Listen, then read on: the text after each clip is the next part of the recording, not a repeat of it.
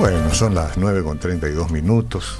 Este es uno de los momentos más gratos de la mañana cuando tengo que enfrentar eh, lindo compromiso ¿no? con gente que sabe, con gente que sabe eh, en áreas específicas. Hoy está una profesional del Centro Médico Autista y hay cosas que yo admiro mucho, especialmente cuando la gente ha estudiado mucho, todo el tema que hace la conducta, todo aquello que pasa por eh, por el ámbito de la psiquiatría, por ejemplo, ¿verdad? que es el tema de hoy y nuestra invitada de hoy para charlar al respecto de un tema que se instaló este mes porque se ha hablado mucho al respecto de la prevención de lo que es el suicidio.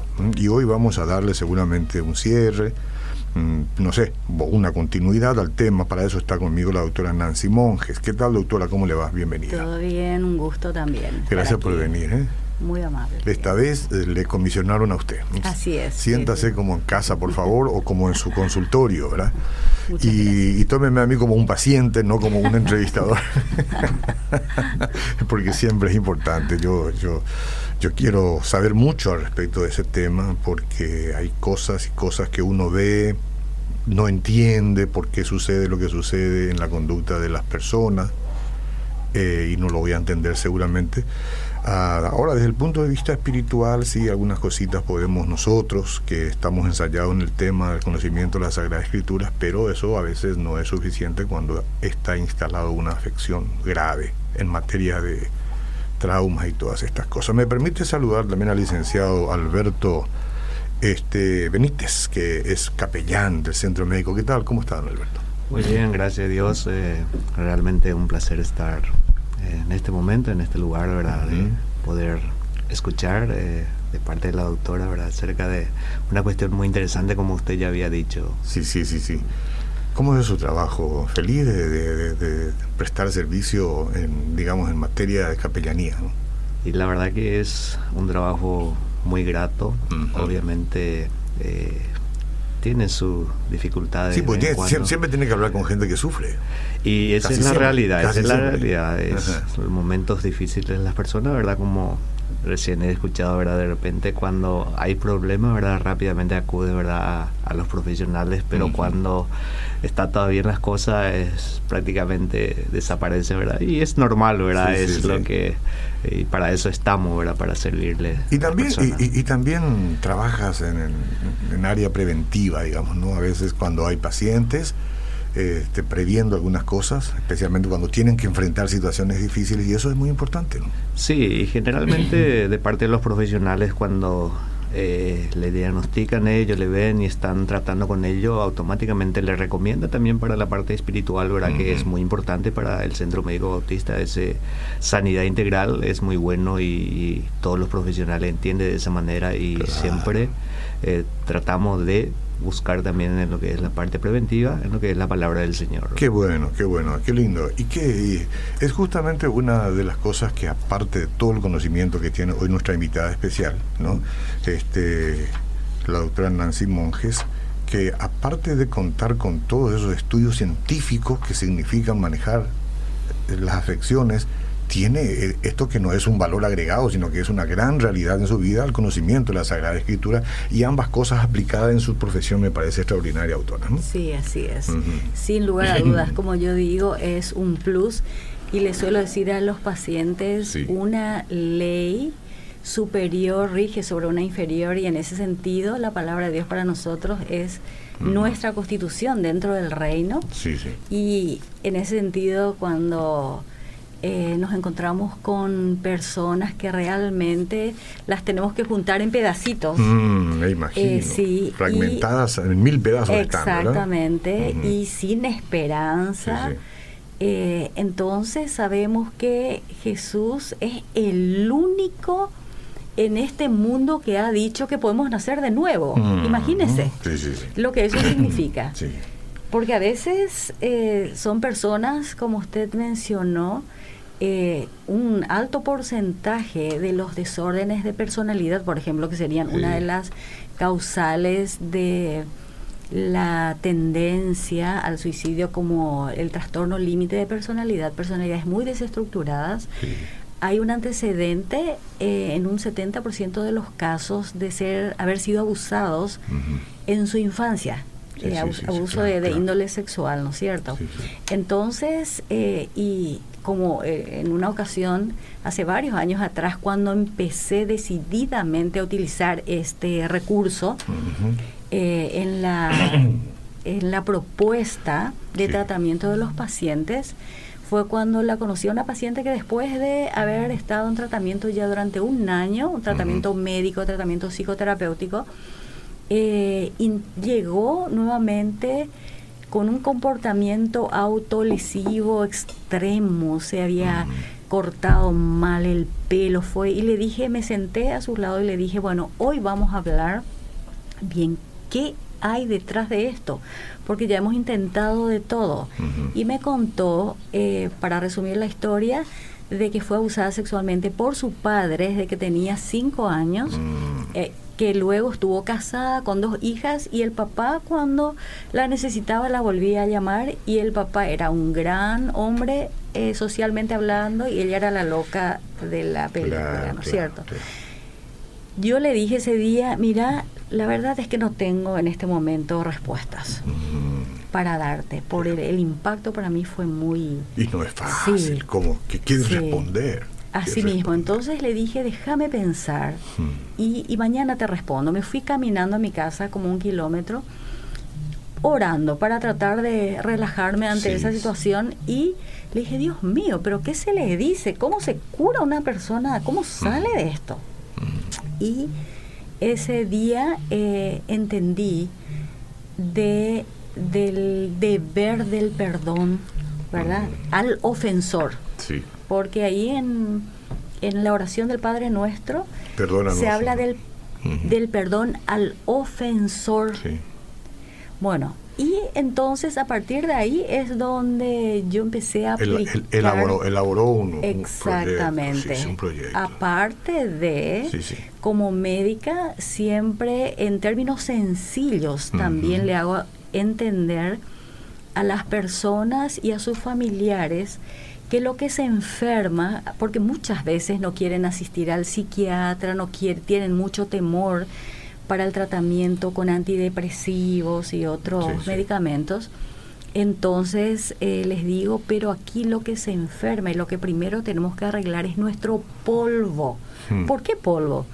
Porque realmente por muchos años no se entendió que las funciones mentales, es decir, las, eh, las eh, funciones mentales superiores como el pensamiento, la memoria, la voluntad, la afectividad, etcétera, son funciones cerebrales. Hmm. Y el cerebro eh, forma parte de nuestro cuerpo. El principal órgano. el principal órgano. Y finalmente, usted, ustedes saben que la conducción eléctrica, nuestro cerebro es electricidad y química. ¿Cómo no?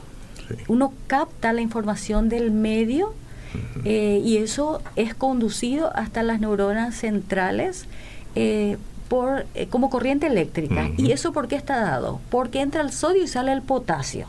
El sodio es la sal, ¿no es cierto? Y después están las sustancias más específicas, las que ejecutan las funciones especializadas del cerebro, así como en el corazón, como en el como en el estómago, hay sustancias específicas que realizan esa función y nosotros en nuestro cerebro, por ejemplo, para ir orientando hacia nuestro tema, eh, para la función afectiva es la serotonina, la sustancia que nos capacita eh, para sentir. Eh, y cuando está deficitario, uno de los primeros síntomas es esa sensación de irritabilidad, intolerancia. Mm. Y cuando llega a niveles extremos, como yo le suelo decir, esta frase que leí una vez en un libro a la gente, eh, la gente dice, en el mundo que quiero bajar. Sí, sí, sí. ¿No es cierto? Por cualquier lado, por la ventana, por lo que sea, pero me bajo. Así es. Entonces, en resumen, es que nuestras funciones mentales, para otros, que es la sede también de nuestra alma, para ir viendo integralmente el concepto, porque el alma es la capacidad de ser conscientes de nosotros mismos. Mm. Nosotros los seres humanos somos conscientes de nosotros mismos y somos autogobernables.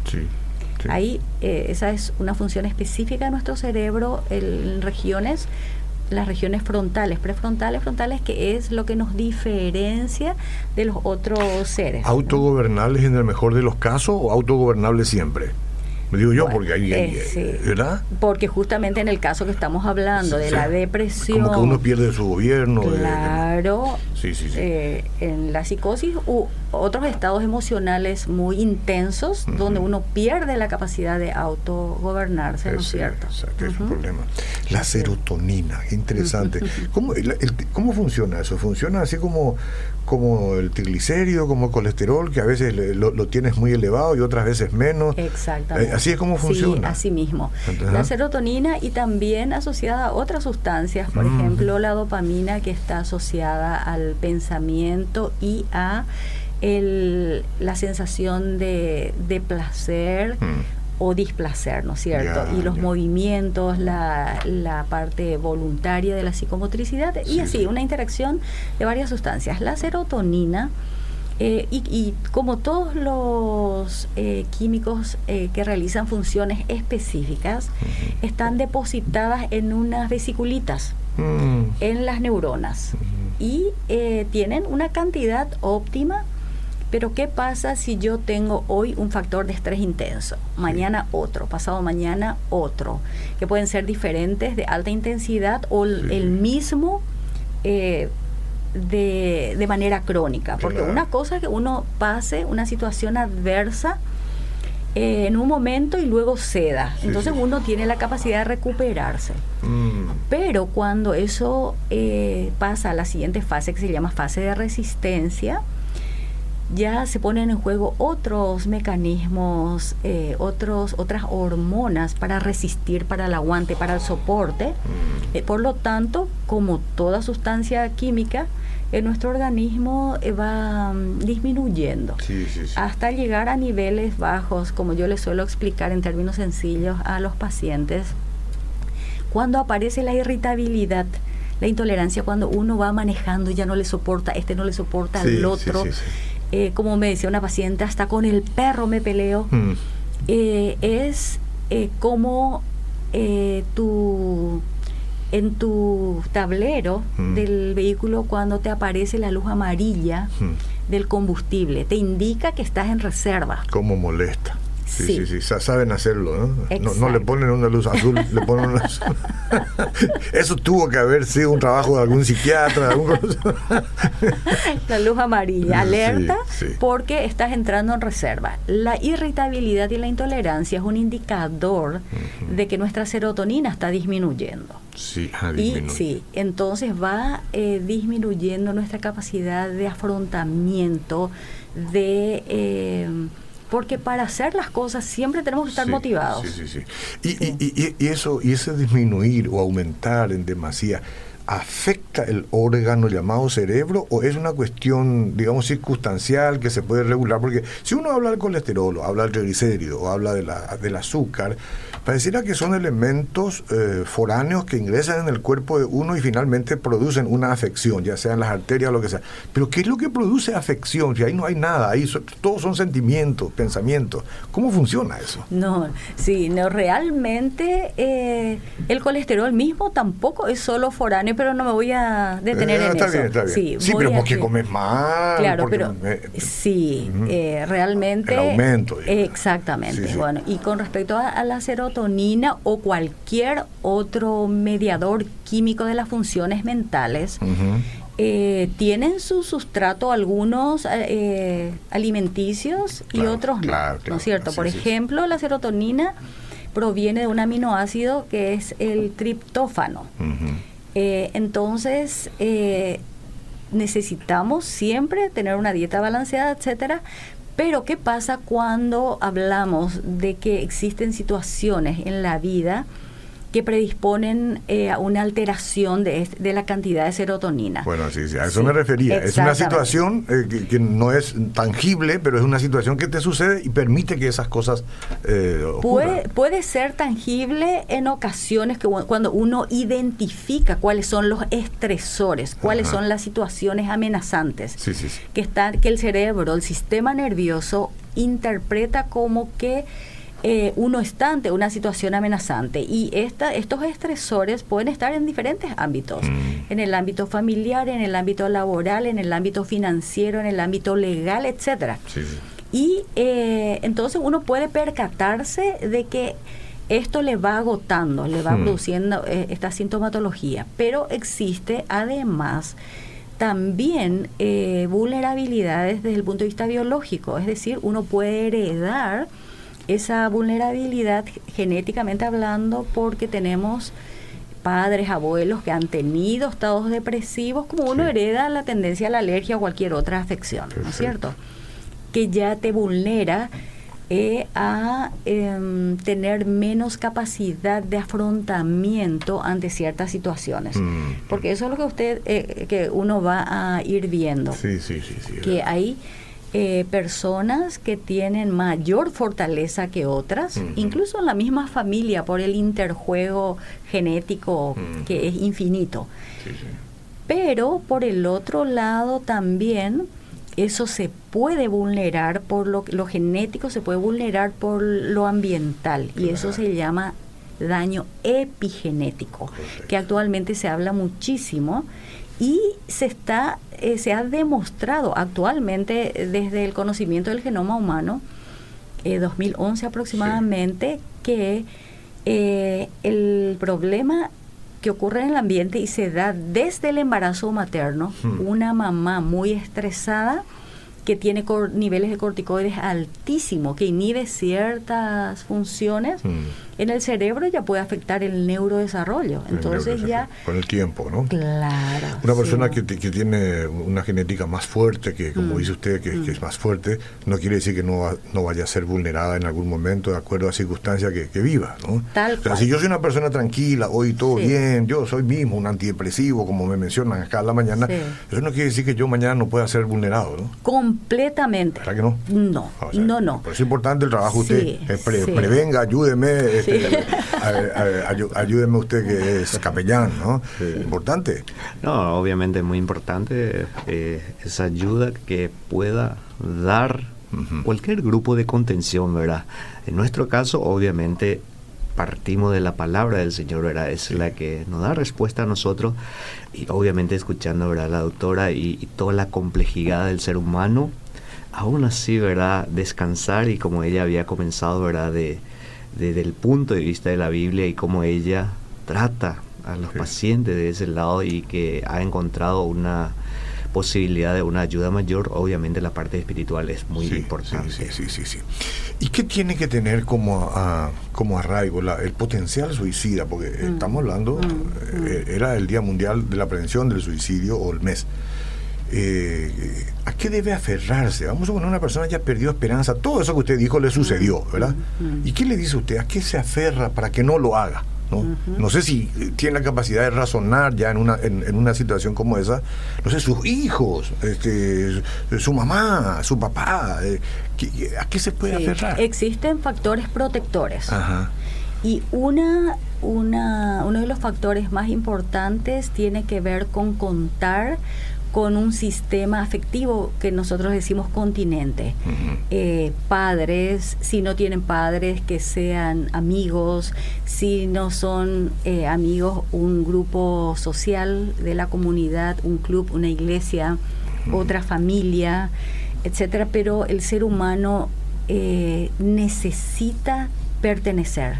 Sí, sí y si se siente completamente solo, porque vio que cuando uno va entrando en la depresión y en este nivel de cosas, el grado de distorsión cognitiva, la forma de pensar, ya se vuelve completamente distorsionada. Uno le puede argumentar, pero simple y sencillamente esa persona no va a comprender. Uno le puede mostrar eh, algo, pero ya no lo ven. Entonces, eh, existen eh, metodologías de intervención. Eh, la primera es ponerse bajo el cuidado médico inmediato porque como le suelo decir a la familia, a los pacientes, es el último comportamiento que uno pudiese tener. ¿No es cierto? Es, es, el, como el cáncer, uno sabe que si no se trata, puede ir a la muerte Lo mismo pasa con un estado depresivo de ese grado de severidad. Sabemos cuál es el riesgo y cuál puede ser el final. Mm. Entonces hay intervenciones, en primer lugar médicas, eh, bajo cuidado eh, con ciertas condiciones eh, dentro de un ambiente médico. generalmente le hacemos dormir unas cuantas horas para reducir completamente su percepción de las cosas. Luego se, se, empieza a intervenir eh, con diferentes factores porque ahí el tratamiento médico demora un poco en revertir el pensamiento y entonces estamos en un periodo de tiempo de muy alto riesgo. Y luego se interviene con un soporte psicoterapéutico del tipo cognitivo-conductual eh, donde el comportamiento pues responde a lo que está en mi pensamiento distorsionado y tratar de revertir eso y eh, después eh, existen métodos extremos cuando la persona ya está en un estado negativista extremo, donde ya se niega completamente y esto posiblemente muchos reaccionen por eh, porque hay mucho prejuicio en relación con el electroshock. Pero sabemos que hay en clínicas psiquiátricas momentos donde aún se tiene que utilizar porque es lo único que puede revertir un riesgo suicida de esa um, severidad. Perfecto, perfecto. Sí, estamos hablando de casos de gente que va entrando lentamente o, abruptamente en, una situación de depresión, pero no todos los que se suicidan se suicidan por depresión, ¿verdad? Eh, Algunos tienen casos así esporádicos, situaciones que se impulsivas, que, también, ¿verdad? Eso es difícil de, de, prever. De prever, es difícil. Porque siempre ahí en los comportamientos impulsivos, la impulsividad está asociado a su vez a características temperamentales, biológicas, porque hay personas que son eh, que no son impulsivas huirían ante determinada situación y otros son de tendencia. ¿Cómo, ¿Cómo, yo sé que soy un potencial suicida? O sea, que ¿cómo la gente sabe? Porque viste que hoy por hoy todo el mundo vive estresado, desesperanzado. Si vamos a hablar del tema del gobierno y las cosas que suceden en el mundo, entonces pareciera que nadie tiene esperanza. Me refiero yo a la gente que no es afín a la Biblia, incluso las que son, ¿verdad?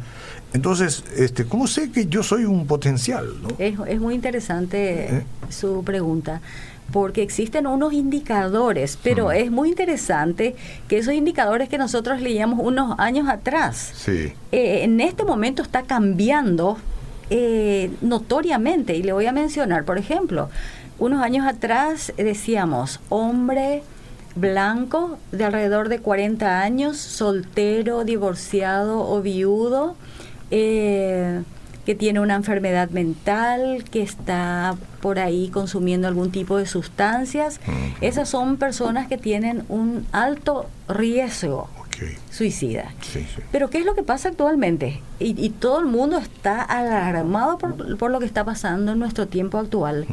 Porque nosotros actualmente estamos hablando de jóvenes, de adolescentes y hasta niños que se suicidan. Así es. O sea que de pronto eso esos factores indicadores eh, realmente se han quebrado y, todo el mundo está percibiendo que hay demasiados cambios en nuestro en nuestro mundo. O sea, se puede decir que la desesperanza es un factor importante. Es, un factor importantísimo, la, la, desesperanza, pero a la desesperanza se llega por qué, ¿no es cierto? Eh, y ahí tenemos que tener en cuenta varios aspectos si volvemos al punto eh, de, de, cuáles serían los factores de riesgo. Los que tienen trastornos en el desarrollo de su personalidad por diferentes factores y tienen menores recursos psicológicos, mecanismos de defensa para tener fortaleza, ¿no es cierto? Eso por un lado. Por el otro, lo que quiero mencionar, no quiero dejar de mencionar esto, nosotros estamos en un periodo de, del desarrollo histórico que tiene que ver con el quiebre de numerosos patrones tradicionales de valores morales, principios éticos que nos regían. Nuestros padres no saben si ponernos límites o facilitarnos, si enseñarnos eh, tal o cual eh, principio o no, ¿no es cierto? Entonces, En los padres eh, hay mucha confusión y en los hijos. ¿Por qué? Porque resulta que la educación en este momento ya no se limita a lo que nosotros le damos. No sé si ustedes se fijaron que eh, en este momento hay una viralización de memes que inducen a pensar en el, en el suicidio como alternativa. ¿Quién le pone freno a eso? Si nosotros los psiquiatras recomendábamos de que por favor los eh, las noticias eh, referentes a determinado caso de suicidio no se publique en las portadas de los periódicos, etcétera. Porque y ahora lo promocionan. Y, ahora, lo promocionan. pero no solo en los periódicos, en los teléfonos filman cuando alguien se está suicidando y resulta el que tenía o no como alternativa, entonces lo hace. Entonces estamos ante ese tiempo donde no sabemos con qué principios eh, morales, éticos, espirituales vamos a continuar. Y, eh, y en segundo lugar, no existe limitación en el acceso a la información de niños y jóvenes. Entonces, creo que es la causal que se está dando para el aumento impresionante. Eh, el capellán estaba contando de que hasta junio o julio hay una julio, es una estadística en el Centro Médico Autista que se atendió 200 eh, ¿cuánto me dijo? Un caso por día. Un caso por día. De intento. De suicidio. ¿Eso qué quiere decir? Que ya llegó ahí con un intento. Eh, sí, con un intento. Con un intento afectado por, qué sé yo, pastillas o lo que sea. Generalmente pastillas. Eh, tenemos, la mayoría de son jóvenes de 17 a 25 años y son, digamos así, como dijo la doctora, ¿verdad? De que de repente uno no espera que pase por esa circunstancia, pero eh, capaz los cambios de valores y todas esas cosas le llevan a ellos ¿verdad? A, tener esa dificultad en su vida. Hasta donde se pueda los padres tenemos que ver este, en qué andan y, cómo, y cuán desilusionados andan o no nuestros hijos y ver cómo algo de psicología tendremos que usar, pero para eso tenemos que instruirnos también, ¿verdad? Y la instrucción bíblica y todo eso es muy importante para este caso. Tenemos que ir terminando. Doctora, pero el que se suicida no quiere morir, ¿verdad? O sea, en realidad no quiere morir. ¿Qué, qué es lo que le pasa? Porque todos queremos vivir, ¿verdad? Es un comportamiento paradojal completamente porque eh, yo le suelo decir, eh, por ejemplo, cuando estoy abordando otro tipo de suicidio que es el, la autoagresión crónica como los adictos, mm. ¿cierto? Eh, y otros comportamientos de muy alto riesgo, el ser humano es capaz de matar a otro para salvar su vida. Sí, por eso. Claro, y en este caso es lo contrario. Realmente el querer morir allí tiene el significado de que realmente la persona ya no encuentra o un propósito vital o eh, no encuentra los recursos, ya no tiene fortalezas, tanto físicas, biológicas como psicológicas y sociales para afrontar las situaciones. Sí, sí, sí. Entonces hay una... Sí, lo que a decir es delicado, pero eh, dicen que antes, muy antes, el tema del suicidio era una cuestión de honra, ¿no? Para quienes se suicidaban. Pero eran en, otros, ciertas eh, en ciertas culturas eran otros motivos, ¿verdad? Y yo, a mí no me agarran, a mí no me toman, a mí no me... No. Entonces yo me suicido. Pero eso no es el tema hoy. El tema hoy es la la, la, desazón de la gente, las experiencias, las malas experiencias, los traumas que se generan seguramente, como ya lo dijo usted, en la niñez y todo eso, y que va en aumento. Tenemos que ocuparnos más los unos de los otros. Sí. Hay un libro que le recomiendo, se llama, un neurocientífico se llama El cerebro del futuro, mm. pero justamente eh, vio que nuestro cerebro, todo el mundo experimenta la sensación de que el tiempo va pasando y la cantidad de información, el cerebro ya no puede en este momento defenderse. Mm. Y eh, y va a llevar un tiempo adaptarse a eso. Entonces, existen numerosos factores que están conduciéndonos a ese tipo de desesperanza o situaciones en aumento. Hay que saber regular las cosas. A mí me mm. pasó, y les confieso, el televisor ahí porque me interesaba lo que estaba pasando, mm. noticias. Mm. El celular acá porque no podía dejar de escuchar a un fulano que estaba hablando de, una cosa mi esposa que me viene con otro, mira, mira lo que está pasando en, en, este capítulo. O sea, el cerebro paren, dame una información por vez. nos vamos volviendo locos. Sí, así mismo Son cositas nomás que uno tiene que ir aprendiendo. Doctora, tiene que venir más a menudo. Con mucho gusto. Yo recibo la invitación. Sí, sí, sí. Yo voy a mandar una, una nota atenta, bien más a menudo. Además tiene un buen público usted. la gente siempre la saluda a través de, los mensajes y bueno, si alguien quiere hacer una cita porque notó que necesita conversar con usted, sabe mucho, además es una persona afín a las cosas de Dios, que no es este, una cuestión en todos los profesionales psiquiatras, hay que decirlo, ¿verdad? Pero usted tiene eso que es tan importante y sé que muchos querrán consultar. ¿Cómo hace en el Centro Médico Autista? ¿Puede llamar y pedir una cita? Puede llamar a citas médicas y a partir de ahí reservan el turno. Bueno, este es el número, les voy a dar 021-688-9000. 021-688-9000. Nos ha visitado la doctora Nancy Monjes, ella es profesional psiquiatra del Centro Médico Autista y hoy hemos tocado el tema eh, un poquito rondando sobre la cuestión que hace al suicidio. No se suicide nunca usted. En todo caso, si está, está pensando, vaya a hablar con ella, a ver qué respuesta encuentra en un quizás breve tratamiento o más extenso. Eso se verá, pero acciones. Mi querido licenciado, algunas palabras finales. Y realmente muchas gracias por el espacio y también el Centro Médico Bautista cuenta con un plantel de capellanes eh, que están ahí ¿verdad? para escucharle eh, y en cualquier circunstancia pueden acercarse ¿verdad? Y, en esa complejidad de circunstancias difíciles que puede pasar las personas obviamente nosotros descansamos en la parte espiritual y tratamos ¿verdad? de eh, contenerles a, ellos en la parte espiritual. Obviamente, eh, el, trabajo de nosotros entonces es orar por ellos, escucharle a ellos y de ahí en adelante seguir con ellos ese caminar, ¿verdad? Eh, con todos los profesionales que pueda estar al servicio de Sin duda, sin duda. Yo iría a consulta con usted. Eh, transmite mucha paz y eso es importante. Así gracias por estar con nosotros. Muchas gracias. Licenciado Alberto Benítez y entonces la autora Nancy Monjes pasaron por acá del Centro Médico Autista. Seguimos en proyección.